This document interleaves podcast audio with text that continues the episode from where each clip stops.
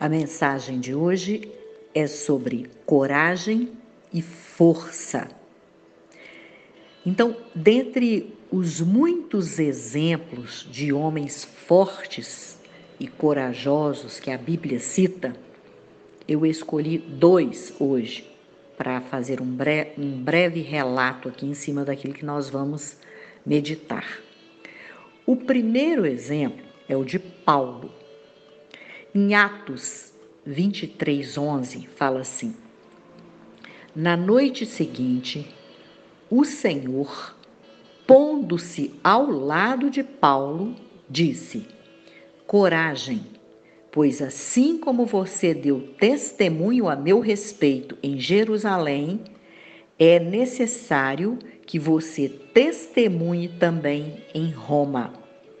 Observem que o Senhor fala que está ao lado de Paulo e fala coragem. Primeiro, o que, que nos desencoraja?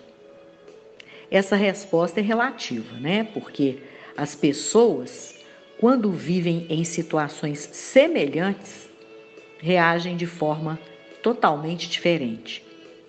Uns não enfrentam o gigante de frente, como foi o caso de Davi lutando com Golias, né?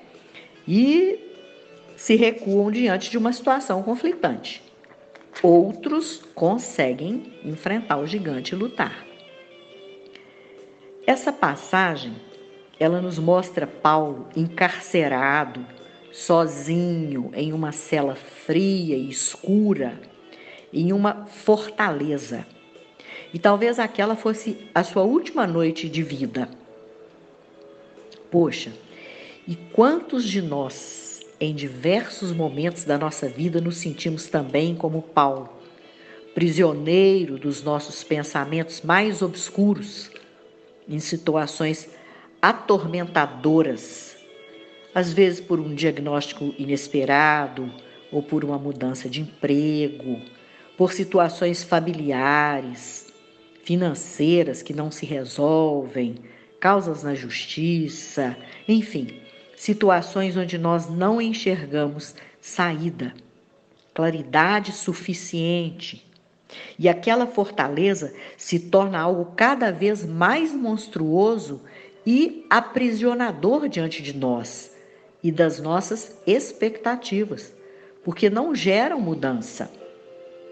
E o outro exemplo de coragem foi o de Josué.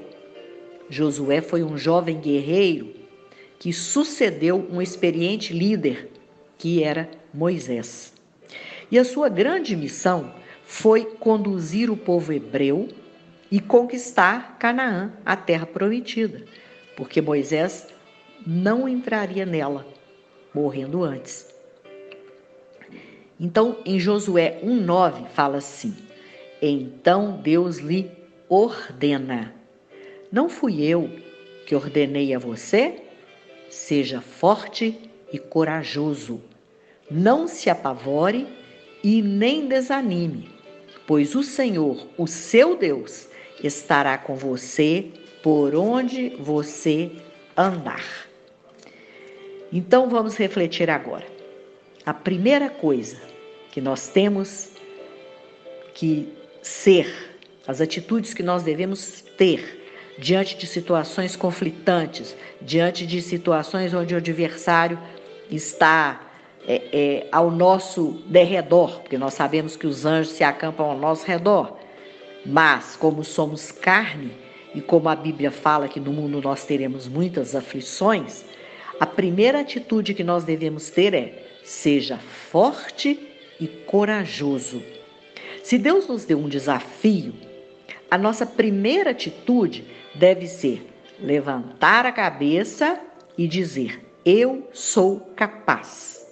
E nunca baixar a guarda, a cabeça, olhar para os pés, dizendo que eu não vou conseguir porque eu sou incapaz.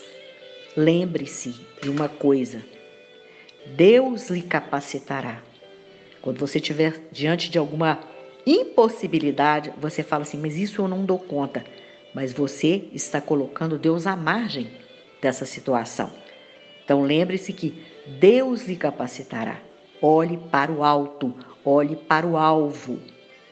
A segunda coisa, não entre em pânico, não abra portas para o desânimo. Deus deu um conselho a Josué para meditar na leitura da sua palavra dia e noite. E para quê? Para que tudo se cumprisse na vida dele como lhe foi prometido.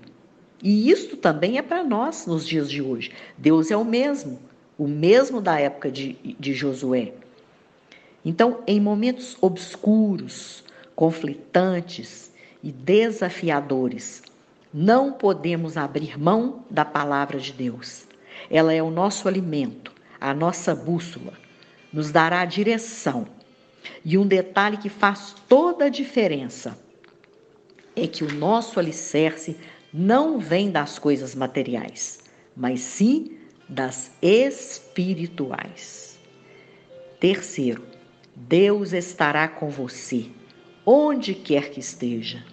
E como que eu posso ter essa certeza? No momento em que tirar os olhos das impossibilidades, dos obstáculos, das circunstâncias desfavoráveis, e no momento em que eu ignorar a dúvida ou a pergunta, será? Mas quando eu der lugar à minha fé, a fé é também a coragem de crer no que não vemos e sabemos que é trazer à existência as coisas que esperamos. Em João 14, de 16 a 18, Deus nos afirma que o Espírito Santo, Consolador, nos aconselha e santifica. Em quarto lugar, o que, que eu devo evitar? Tudo aquilo que me afasta do Pai. A murmuração, o medo, a dúvida, as conversações torpes, dar vazão às ações contrárias do que Jesus nos ensinou. Enfim, se andarmos segundo a palavra de Deus, em retidão, debaixo de oração e confiando em todo o tempo, sem duvidar, obviamente, nós sentiremos a Sua presença, a Sua paz e toda a coragem e força que nos impulsiona a prosseguirmos. Então, tome posse dessa mensagem Seja forte. Tenha coragem. Coragem, porque com Deus nós somos maioria. Amém? Compartilhe essa mensagem com outras pessoas também que estão precisando de ouvi-la. Vamos orar? Pai, te agradecemos por nos tornar capazes de sermos servos fortes e corajosos diante de toda e qualquer situação. Não existe batalha invencível quando Jesus é o nosso general. Então te pedimos a paz que se excede a todo o entendimento e as estratégias para agirmos da maneira certa, usando a coragem e a força necessária para a conquista que o Senhor tem para nós. Amém? Deus continue te abençoando e que você tenha uma ótima semana na presença do Pai. Lembrando de ser forte e corajoso, ou forte e corajosa. Tudo isso vem do Pai. Então vamos confiar nele, vamos nos entregar totalmente e vamos fazendo a nossa parte, observando Jesus perto de nós, o Espírito Santo, nosso consolador nos fortalecendo e Deus na frente, sempre na frente, né? Sempre à frente dos nossos problemas, dos nossos obstáculos, porque só Ele é que nos leva a conquistar a vitória sempre. Amém? Mais uma vez, que o Senhor continue te abençoando.